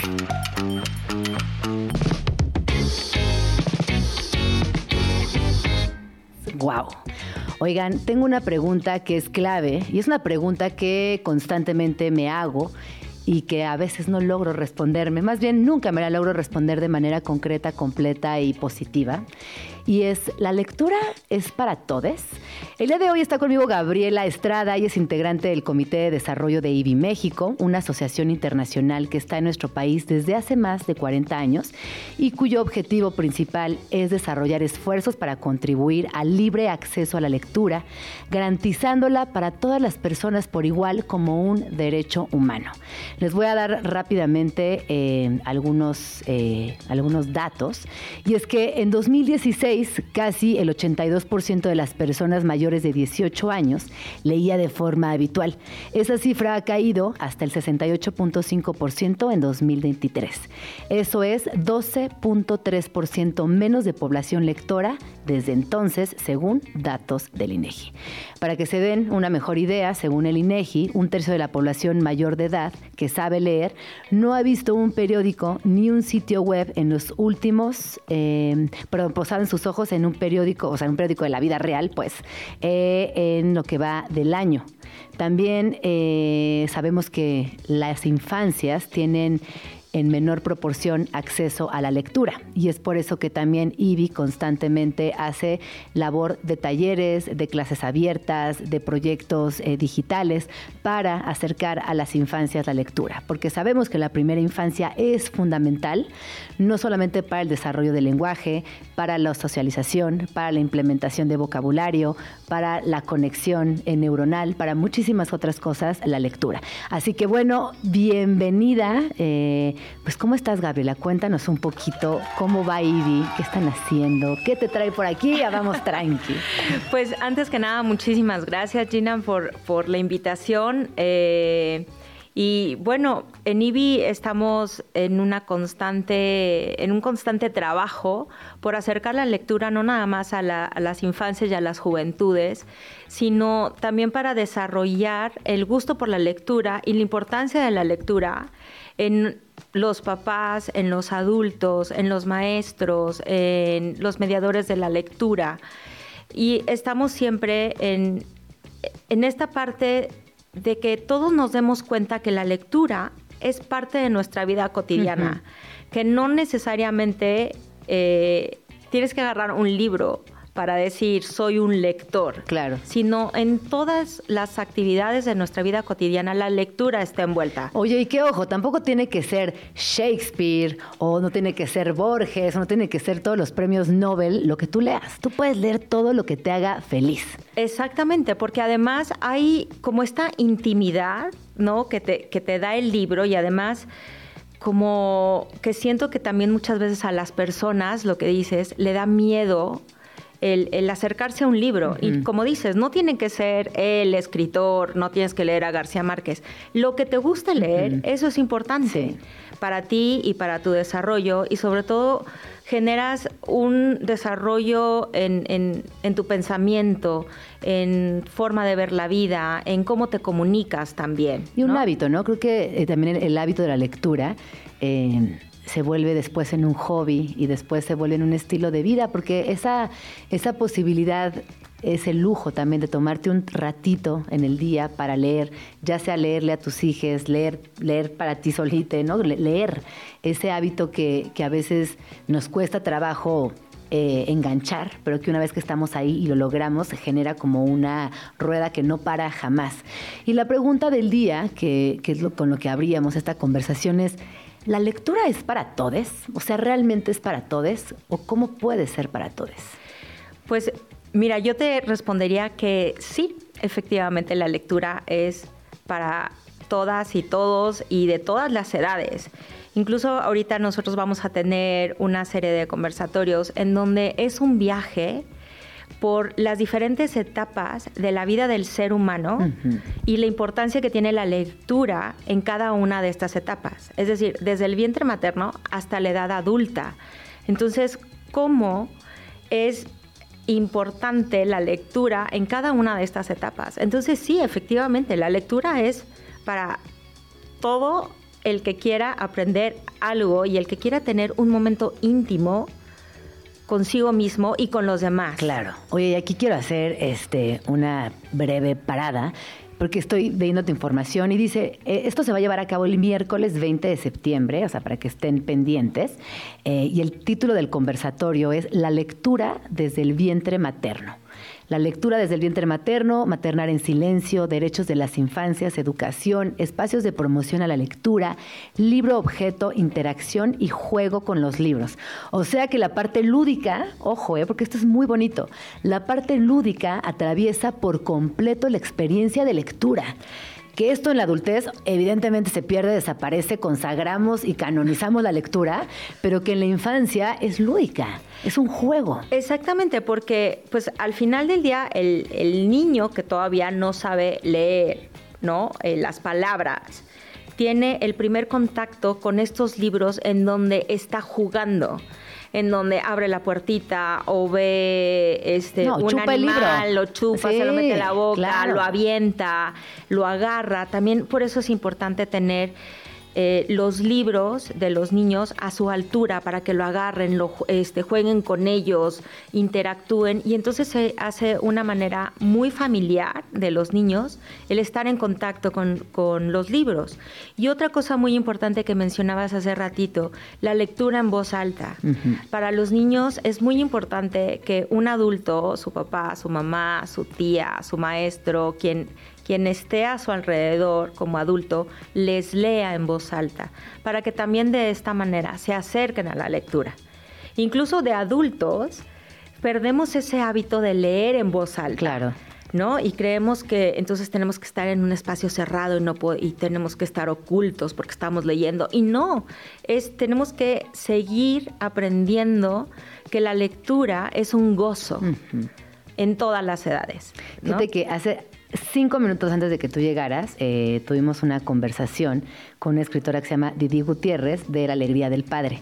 Y ella en las primeras páginas de su libro tiene un, un momento precioso donde dice, yo pensaba que mi papá se apoderaba del libro para hablar, ¿no? Como que su papá era una persona muy eh, calladita, y ella lo describe como alguien reservado, y sin embargo cuando el papá agarraba el libro y le contaba esas historias, el papá se transformaba, ¿no? Esa tradición oral que también nos remite a algo que Yolanda Reyes eh, menciona mucho en sus conferencias, es el triángulo perfecto ese momento donde niñe, padre y libro conviven en un triángulo perfecto y se vuelve magia pura, se vuelve tradición, se vuelve memoria, se vuelve recordatorio, pero también se vuelve una llave mágica para que la infancia, ese niñe, lea y asuma e-, esa lectura como algo positivo, un momento entrañable y que además le va a construir un montón de cosas favorables a lo largo de su existencia. Exacto, y además no nada más le va a construir todos estos espacios, sino también un vínculo con su papá o su mamá que le esté leyendo. Claro. Porque no nada más es leerles la historia y, bueno, ok, a dormir, nos acabamos la lectura. No, sino también es compartir y comentar lo que se está leyendo. Entonces, pues son estos momentos, vamos a decir, que es como un pequeño club de lectura. Que son momentos íntimos entre los, los hijos y, sus padres, ¿no? Oigan, y ojo, eh, si ustedes nos están escuchando y no y de pronto dicen, ay, bueno, pues es que si quisiéramos tener más libros, pero en la casa la verdad tenemos pocos libros o no tenemos espacio o no tenemos ese, ese proyecto de comprar más libros porque no está dentro de nuestros planes, recuerden que siempre pueden ir a IBI donde hay una biblioteca abierta al público, donde las niñas van a encontrar un catálogo fascinante, muy completo, muy diverso y continuamente actualizado de lectura infantil. Así es, nuestra biblioteca en la sede de, IBI México, que está en la calle de Goya, en Miscuac, tiene más de 43 mil libros eh, para todas las edades y además contamos con libros en braille, que también es muy importante para nosotros, o para niños y niñas que tienen problemas auditivos o visuales. Entonces tenemos una gran diversidad y esta biblioteca está abierta. A partir además de este domingo, este también va a estar abierta la biblioteca. Entonces, pues ya no es un pretexto, es decir, no tengo cómo comprarlo, no tengo la variedad que quisiera. Ahí eh, hay una biblioteca que además es un espacio abierta al juego, al diálogo y que siempre vamos a estar ahí para todos. Qué lindo, Ivy. Oye, pero regresemos a los conversatorios, porque la verdad está muy interesante todo lo que están construyendo. Luego tenemos otro conversatorio que se titula La lectura como fuente de imaginación y creatividad. Esto es el miércoles 27 y participan la doctora Patricia Zabaleta y María Baranda. No. Así es. Ay, qué emocionante. Amo a María Baranda. Sí. también a la doctora Patricia, pero es que María Baranda me parece, es, no me parece, es extraordinaria. Sí, es una maravilla contar con la presencia de María Baranda porque además, bueno, tú la conoces y sus libros, bueno, es que para todas las edades es una cosa maravillosa. No, y cuando esa mujer lee en voz alta, por favor, en el conversatorio hay que orillarla que nos lea un pedacito de algo. Lo vamos a hacer. Es alucinante, es que abarca por completo el espacio con su voz. Además escribe poesía, escribe cuento infantil, es una escritoraza. Sí, y junto con María va a estar la doctora Patricia Zabaleta, que además ella es psiquiatra especialista en niños y adolescentes. Entonces aquí no nada más vamos a hablar de lo de qué es la creatividad y los libros y la importancia para los niños, sino también cómo influye la lectura en la mente y en el desarrollo cognitivo de los niños. Y hoy en día, cómo la paciencia está un poquito perdida también por el gran uso de, los dispositivos. No, y la frustración adulta. También somos los peores para manejar la frustración y luego cómo queremos darles herramientas a las infancias para que lo hagan. Entonces, cómo el niño también tiene que desarrollar la paciencia este, para sentarse a leer y no como una obligación, sino volvemos a lo mismo, como un gozo, como una aventura. Entonces vamos a tener como esas dos posturas, tanto la parte científica como la parte creativa y cómo desarrollar a través de la lectura estas posibilidades dentro de nuestras eh, niñez. Yo, yo aquí me gustaría también sumar otra, ¿no? La paciencia la frustración, ¿no? Como que ya hay cero tolerancia a la frustración. Y te lo digo porque yo tengo hijas, porque trabajo con muchos niños, pero también desde la parte adulta, ¿no? La perspectiva adulta también ha perdido la completa tolerancia a la frustración. Y también te diría que el ocio, la importancia de regresar a ese lugar de ocio donde no estemos con la pantalla, no estemos con la clasecita extra, no estemos con la presión de terminar algo urgente, sino volver a esos lugares donde podemos leer, podemos inventar historias, podemos imaginar, podemos crear desde el ocio. Que, que, creo que también entre la pandemia y la prisa contemporánea en grandes ciudades, sobre todo como la nuestra, pues se ha ido perdiendo un poco. Sí, y esto de decir, bueno, leer no es aburrido o no es perder el tiempo, al contrario, es una parte de enriquecer tu tiempo también. Y es un, una parte de divertimento, ¿no? Y también tenemos que detenernos, porque estamos viviendo, como tú dices hoy en día, en una inmediatez impresionante. Incluso vemos este, a todos los niños, ¿no? Que están eh, pasando y pasando y pasando, escroleando. Este, escroleando y no se detienen. Entonces, ¿cómo la lectura les ayuda también a evitar y a construir esta parte de la frustración, de la paciencia, de la imaginación, de la atención, de la, atención, de la creatividad, de cómo a través de los libros van a desarrollar su creatividad. Me encanta, me fascina. Oye, luego tenemos otro conversatorio titulado, hay polémico, ¿eh? está muy interesante, las nuevas tecnologías en la lectura. Esta será el miércoles 4 de octubre y participan Hernán Bravo Varela, Laura Baeza y Laura García Arroyo.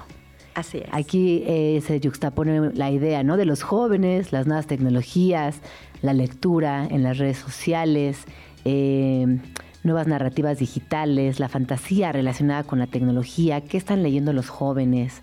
Yo también pensaría también en inteligencias artificiales, ¿no? Dentro de este ecosistema. Sí, aquí creemos que, en los jóvenes pensamos que los jóvenes no, están leyendo. Y de repente te encuentras con un mundo digital en donde hay pequeños grupos eh, de, vamos a decir, club de lectura en donde están participando, pero están leyendo lo que están viviendo. A lo mejor están leyendo de, inteligencia artificial, de aventuras, de todo esto, pero están leyendo. Creemos que no pero sí. Claro, pero exacto. Creemos que no, Creemos pero que no, pero todo el tiempo están leyendo. Después viene, ¿qué onda con la lectura? Los 40, 50 y 60 años, Alberto Achar, Gabriela Morales Casas, Julieta Gómez Cacho y Pablo Boullosa.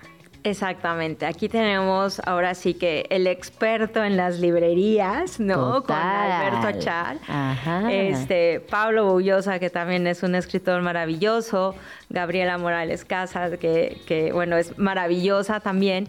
Y bueno, aquí de repente tenemos una generación que creemos que es como una generación perdida. Y es como la generación de transición entre el, el libro físico y el libro digital cómo están leyendo, qué están leyendo, eh, lo están dejando, no lo están dejando, o el tipo de lectura está más enfocado a su vida profesional o no. Entonces, aquí vamos a hablar un poquito también de las nuevas tecnologías, del, audiolibro, del, libro eh, digital. Del ebook. Ajá, del ebook, exactamente, ¿no? Entonces... Que a mí me fascina esta posibilidad porque ahora eh, podemos encontrar lecturas que tú y yo sacábamos copias todo el tiempo, ¿no? Como de un libro que en España está súper famoso, pero que no ha llegado a México, copias. Entonces ahora con el ebook, la verdad es que hay, hay hay posibilidades de conseguir textos fantásticos, hay librerías abiertas, hay aplicaciones muy buenas que tienen audiolibros, tienen ebooks, tienen eh, recomendaciones, ¿no? También este Goodreads, gente que tiene algún eh, cierta autoridad lectora o que a ti te gusta eh, lo que lee y te va recomendando. Exacto. Me parece que son herramientas fantásticas. Y a veces estas generaciones como que romantizan mucho el libro físico Sí. y no se atreven a entrarle al libro digital. Entonces también vamos a hablar de la importancia del libro digital y del audiolibro. O sea, yo sí amo, el- tengo que hacer una confesión este, de 40 más, ay, sí. Yo sí amo, amo el libro digital, pero si no leo el libro físico, siento que no me dejó en nada. O sea, como que tengo una, una atracción por el objeto todavía muy arraigada, aunque ojo, eh, sí leo ebooks, eh, eh, me fascina, me parece muy práctico y tal, pero sí me sigue gustando mucho el libro físico. Yo soy como tú. Ah. Yo también soy de la vieja escuela. A mí me gusta el libro físico, además subrayarlo, poner notas. este, Todo. O O leerlo. leerlo, sí. Y también hay una parte importante eh, de la retención, ¿no? Eh, de los conceptos. ¿Cómo se retiene más el ser humano los conceptos? Si en digital o en libro impreso, ¿no? Entonces también hay, hay una, una ¿Y cierta polémica. ¿Y cuál es la Hay respuesta? quien dice que es igual, hay Ajá. otros estudios que demuestran que no, que es más este, la parte impresa, pero hay todavía varios estudios que se están haciendo al respecto. Qué interesante, eso es Sí, un muy interesante, ¿no? sí. Eso me interesa mucho. Bueno, este vamos eh, con el siguiente que es neurociencia y lectura en el adulto mayor. Este está con el doctor Edilberto Peña de León y Rubén Aguilar, que aquí eh, somos fans, somos fans. Sí, el, eh, aquí vamos a tocar la importancia de la lectura, como, como lo dice el título, en el adulto mayor. ¿Cómo influye la- eh, que el adulto mayor siga leyendo para la memoria, para el deterioro de su cerebro, para que no se sienta incluso solo, para seguir viviendo vidas que a lo mejor vivió y que por su condición de edad a lo mejor ya no puede vivir o ya no puede hacer, ¿no? Entonces, eh, es una parte súper Que importante. dice memoria, aprendizaje, lenguaje y comprensión, la lectura y el cerebro. Qué interesante, porque siempre voltemos a ver, obviamente, a las infancias, que lean a las juventudes, que no están leyendo según nosotros, y qué pasa con la vejez. Es una población eh, vulnerable, vulnerada, y que es importante reflexionar al respecto y hacerlo siempre, no solamente incluirlos, sino también invitarles a que sigan en el proceso de lectura. Y sobre todo que hay un deterioro natural de, de- de la parte del cerebro y de la memoria y de la parte cognitiva. O sea, eso es algo natural. Pero si eso lo seguimos enriqueciendo a través de la lectura, entonces también le estamos dando una medicina a- al cerebro de estas personas, ¿no? Entonces es muy importante tocar desde la parte médica y de la parte eh, emocional cómo es la lectura con las personas Claro. mayores, ¿no? Y cómo impulsarlos.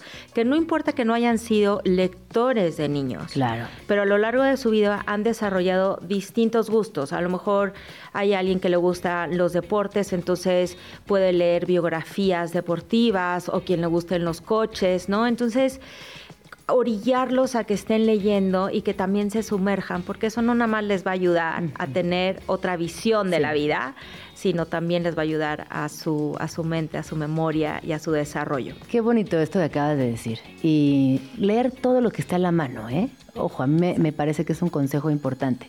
Todo lo que les caiga, léanlo. Ya si les gusta o no, bueno, van decidiendo sobre la marcha, pero dense la oportunidad de abrir la experiencia lectora a múltiples temas. Y por último, tenemos uno que a mí me interesa mucho y que de hecho muchas gracias por invitarme. Voy a participar en diversidad, inclusión y lectura. Aquí participan Alicia Molina, eh, su servidora Gina Jaramillo, Mariana, Marina Castañeda y Nicolás Alvarado. Así es. Pues para IBI eh, la inclusión y la diversidad es un tema muy importante. También eh, la lectura nos abre pues a tener un- una mayor aceptación, entendimiento y respeto en, en esta comunidad, ¿no? Entonces vamos a hablar en este conversatorio que, que tú vas a participar, pues de todos los temas que tengan que ver con la diversidad y la inclusión. No nada más el tema LGBTQ, sino también eh, con, los, con las infancias eh, que tienen problemas a lo mejor de autismo, cómo, cómo es la importancia de la lectura para su desarrollo también y sobre todo los derechos que tenemos que tienen las infancias y las juventudes en, eh, para tener la lectura, ¿no? Pues ahí está. Creo que va a ser muy completo. Recuérdanos, por favor, las fechas, por favor, y dónde podremos eh, conectarnos para ser parte de estos conversatorios tan interesantes. Claro que sí, los conversatorios sobre la lectura 2023 eh, van a ser de manera virtual. todos los miércoles, a partir del miércoles 20 de septiembre, y son de 7 de la noche a 8 y media eh, de la noche vía Zoom. El costo por los seis conversatorios es un costo de recuperación, son 2 mil pesos.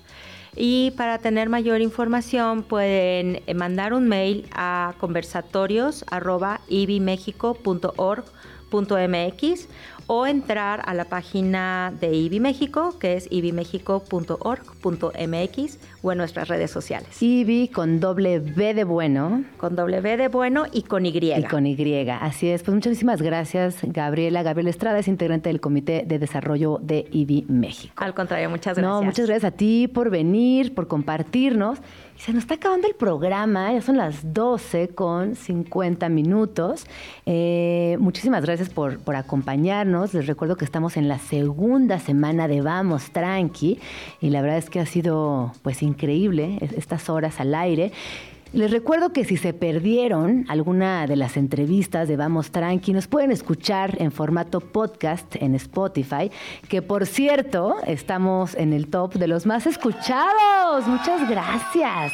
Muchas gracias. Eh, también para nosotras es muy importante que nos compartan qué tipo de temas quieren que tratemos, qué les llama la atención de esta ciudad, en esta ciudad tan alborotada, donde ir tranqui a veces es muy difícil, pero justo por eso hacemos todo lo posible para lograrlo, eh, que nos recomienden libros, que nos abren de obras de teatro, que nos compartan todo aquello que sucede en su colonia, porque sobre todo Vamos Tranqui es un programa dedicado a la Ciudad de México y a quienes la Nos escuchamos el día de mañana, en punto de las 11 de la mañana, de 11 a 1 de la tarde. Muchísimas gracias a todo el equipo de producción, a mi queridísima Luis, a mi queridísimo Tato, a Orlan, a Dani, a todos quienes hicieron posible el programa el día de hoy. A Alex también, por supuesto.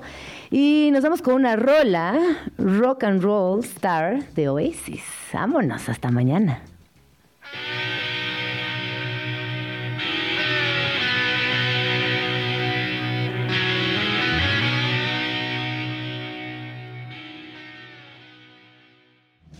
Ya nos vamos, pero nos escuchamos mañana aquí en tu oasis favorito de las mañanas. Vamos tranqui. Con Gina Jaramillo en Radio Chilango. Radio Chilango, la radio que... Viene, viene, ¿eh?